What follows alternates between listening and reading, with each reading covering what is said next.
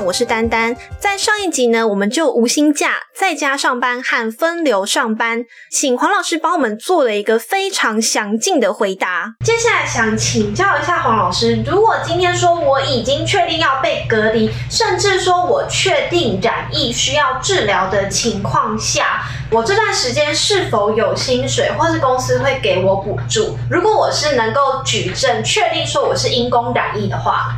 ，OK。染疫呢，当然有分因公染疫跟非因公染疫啊。那这里面牵扯到的劳基法以及劳保的给付，它是不一样。当然，因公因公必须去证明啊，因公的这这一段必须证明。那如果说是因为工作染疫，那接到了一个居家隔离通知，呃，没有办法工作的时候，那你呢就可以去请呃职灾的。叫做工伤病假啊，职灾的工伤病假，那雇主呢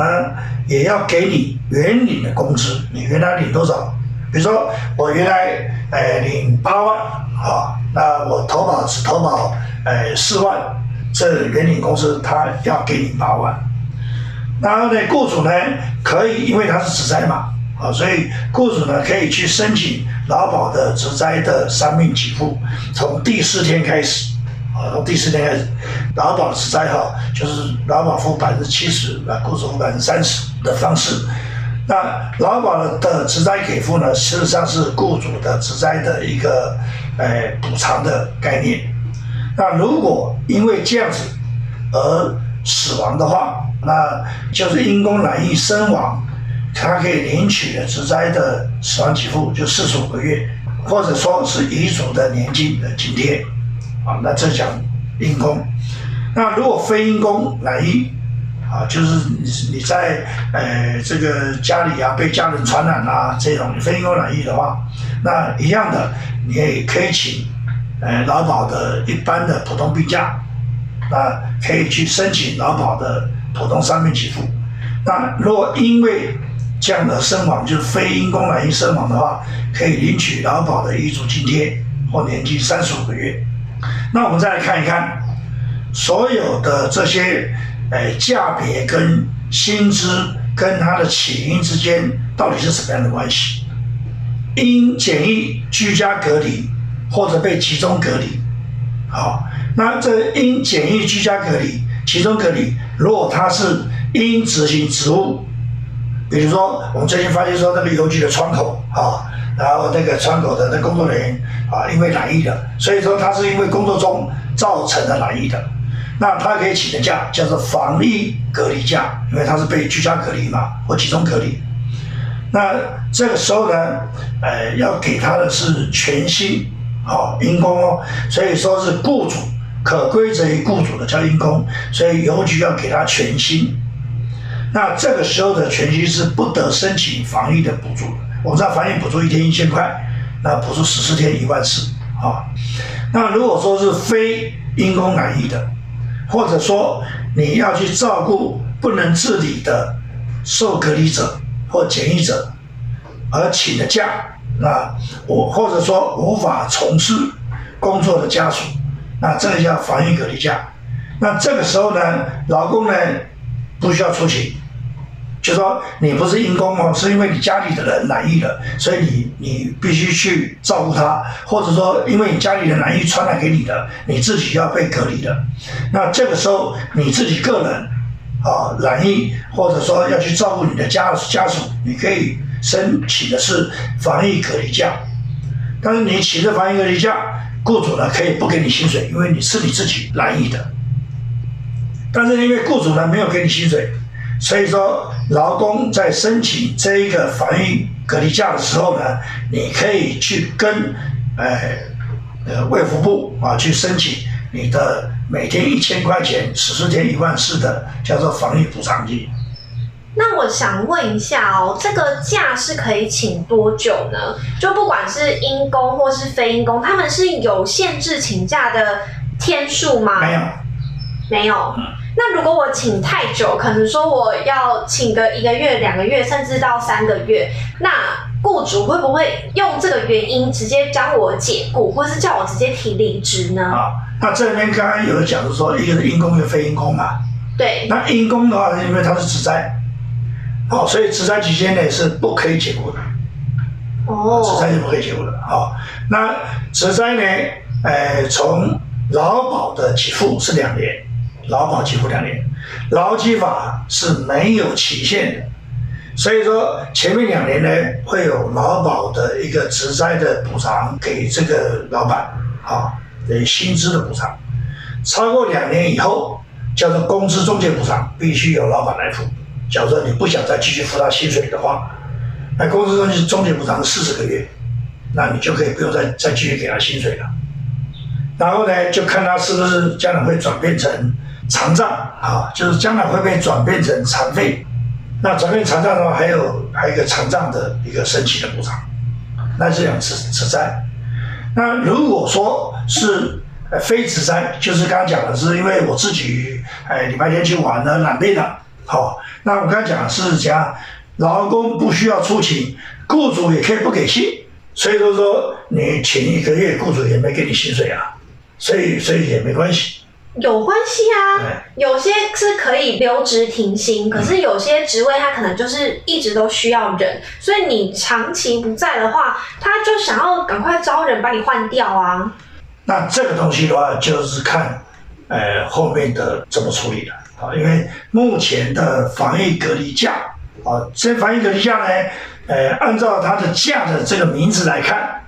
事实上它其实在隔离期间才有假哦，也就是说那十四天，超过那个十天之后呢，也被他去请病假。那如果我今天已经住院，不知道住院多久？哦，那那就如果说你非因公的话哈，那我们普通伤病假就是三十天。哦，啊，请完以后啊，你就被人家留着停薪，或者你要做做其他的处理了，因为你会被不准假。啊，不准假之后你又没办法来，就说普通伤病假请完以后再请事假，事假请完请的就全部请光光了，没有假可以请了，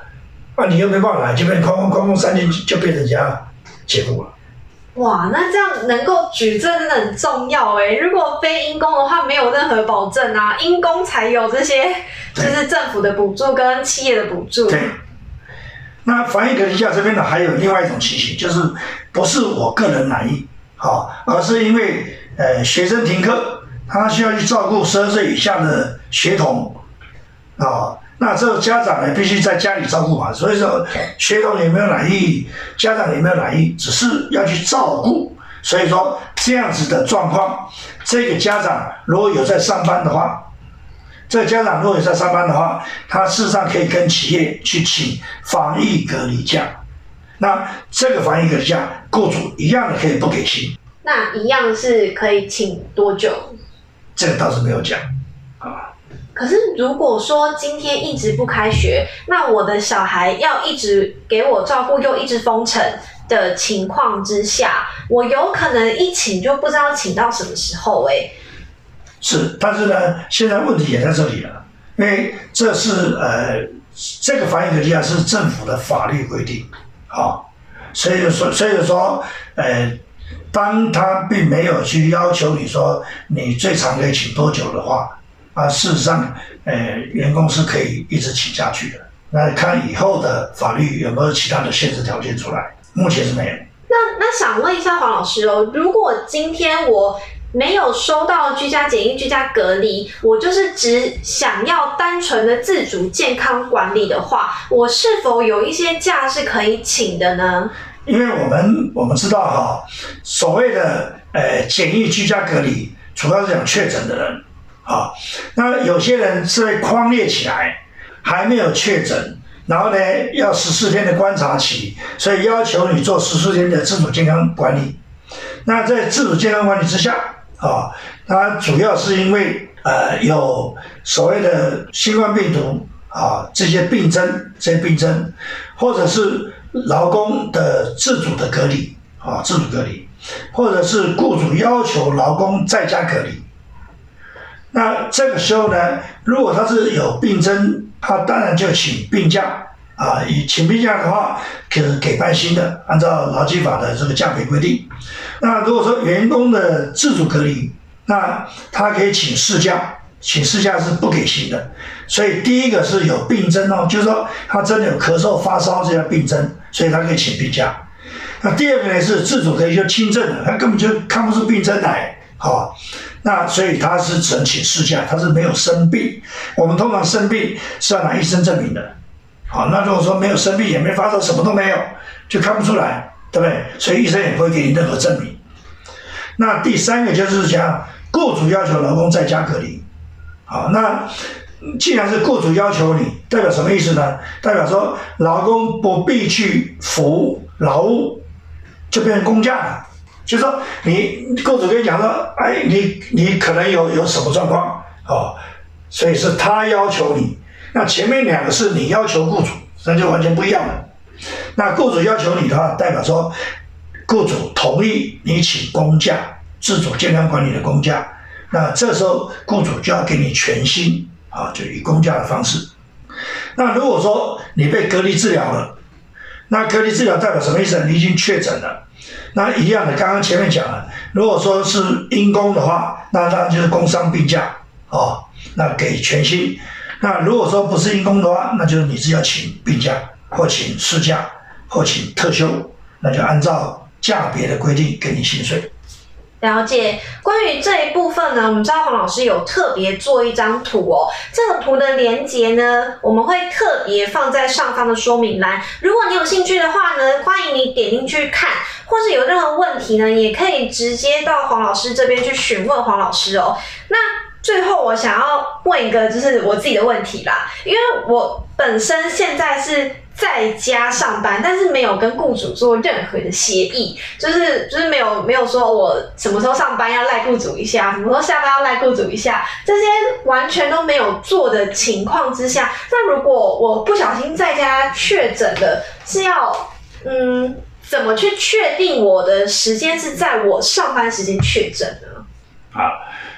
呃，其实应该这样讲哈，我们赖雇主下。哎，赖是代表说，你只要有办法把信息传递过去，然后用 email 用什么东西都可以哈。第二个呢，什么叫雇主？我这个很重要哈。按照劳基法第二条的规定哈，雇主的并不是你们现在呃唯一的名义上的那个董事长啊，董事长一定是我们的法人叫雇主。但是呢，按照劳基法第二条，雇主广义的定义是讲。管理工作的人都叫雇主，所以说你的上一级经理其实也是广义的雇主，人事部门的人事经理也是雇主，所以是广义的雇主。狭义的雇主就是你们董事长是狭义的雇主，所以说你一定要告诉他，我我我现在九点到了，你告诉他我现在开始上班了，啊，下班之后告诉他我现在下班了。假如说你们公司没有什么远程打卡 APP 的话，只能用这样子去去讲我上班的，我下班的。哦，那中午十二点跟他讲说说，我现在中午要休息了，我要去吃饭。哦，那下午一点半或或什么时候开始跟他讲说，哦，我现在下午要上班的。所以必须是主动的告诉，用各种方式告诉他你现在的状况。好，那我们现在回来，回头再来谈说，劳资双方要去写一个这个协议书，就在家工作协议书。那有写协议书跟没写协议书，其实最大的区别，应该从劳工的角度，应该是在防范这个惯老板。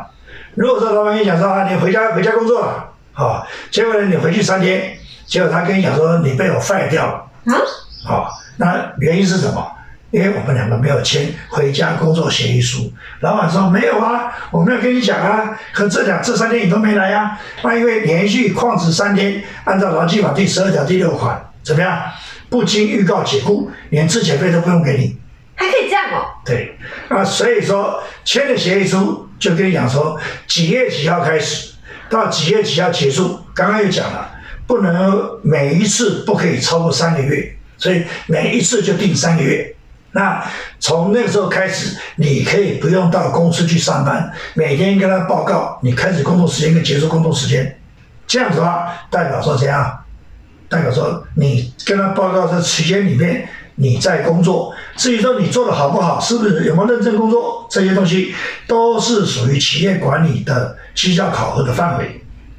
好，那这个东西，除非你们公司有绩效考核办法或其他的其他东西，或者说他要你交的报告你没有交，要你做的工作成果你没有做，他会在你们的 line 上面来来告诉你，来通知你。但是呢，即使你做的不好，你没有做好，那也是属于绩效的范围，不可以用你没有做好，所以不承认你今天工作八小时，只承认六小时，这是不合法。哎，工作时间是一件事情，在这时间之内，你你摸鱼，你在你在你公司的工作环境里面，你也会摸鱼啊，你也会上厕所啊，你也会去去去去倒咖啡去喝啊，你也会休息啊，所以摸不摸鱼这样一件事情，这是属于管理权的范围，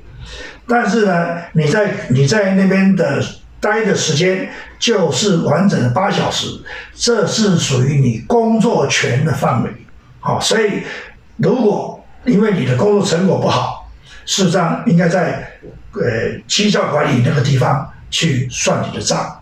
但是呢，八小时薪资是不可以扣你的。了解，谢谢黄老师。这边呢，帮大家做一个小小的总结哦。基本上所有的薪跟假呢，我们都分为因公和非因公。而黄老师一再强调，因公都必须要有证据，你需要去证明说你是因为工作，是因为上班而染疫。就算是你在家染疫，你也需要去证明说你是在家的工作时段染疫，才可以算是因公。而就染疫的部分呢，如果你是因公染疫，这算是职灾，所以公司需要给付你全薪，不管今天你的劳保是保多少钱，公司就是必须给你全薪，因为劳保的补助是给雇主的薪资补贴。在因公染疫的期间呢，不管是隔离还是治疗，公司都必须要付给你全薪，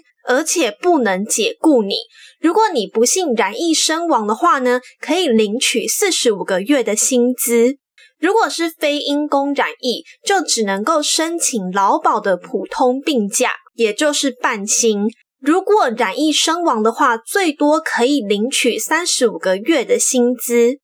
另外，政府有出一个防疫隔离假，这个防疫隔离假呢，就是字面上的意思，只有隔离期间算是假。如果是因公染疫的话，这段期间也是要给付全薪的。如果是非因公染疫呢，雇主可以不给薪水，但是劳工可以自己去申请一天一千，最多十四天的防疫补偿。